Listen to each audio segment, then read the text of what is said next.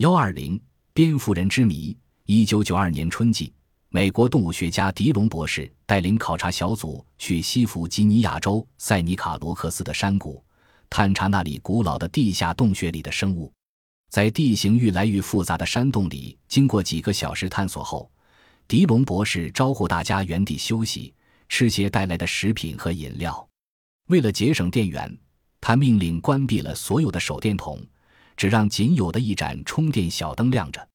一个助手想要解手，摸着黑朝前走了一段距离，正解腰带时，忽然发现，在他面前几米远的石缝里，有一个黑乎乎的椭圆状的物体在微微的蠕动，形状由椭圆变长，像只猫头鹰，明亮的眼睛直盯着他。助手惊得像一截木桩戳在原地。过了大约几分钟的时间，富有经验的狄龙博士首先警觉地冲过去，在手电筒的光照下看到这不明身份的怪物。头部及身体的某些部位与人类惊人的相似，它的上身，尤其是两臂处，又十分像巨大的蝙蝠。考察队员相继围过来，向捣挥起木棍怒吼。怪物受到惊吓，发出一声凄厉的尖啸，转身从迪隆博士等人面前穿过，迅速消失在洞穴深处。在洞穴尽头，考察队员又找到了这个怪物，它混杂在岩石堆里，纹丝不动，肤色几乎与岩石一样。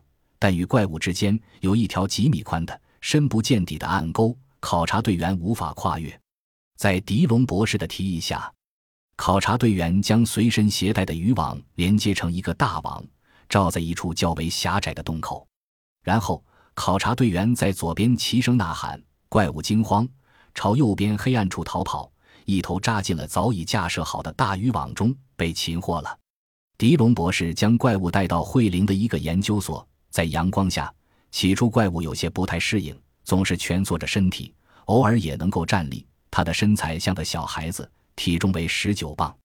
迪隆博士称其为“蝙蝠男孩”。迪隆博士初步断定，蝙蝠男孩那双琥珀色的眼睛绝非寻常，可以在黑暗中辨别物体；而那两只大耳朵听觉尤其发达。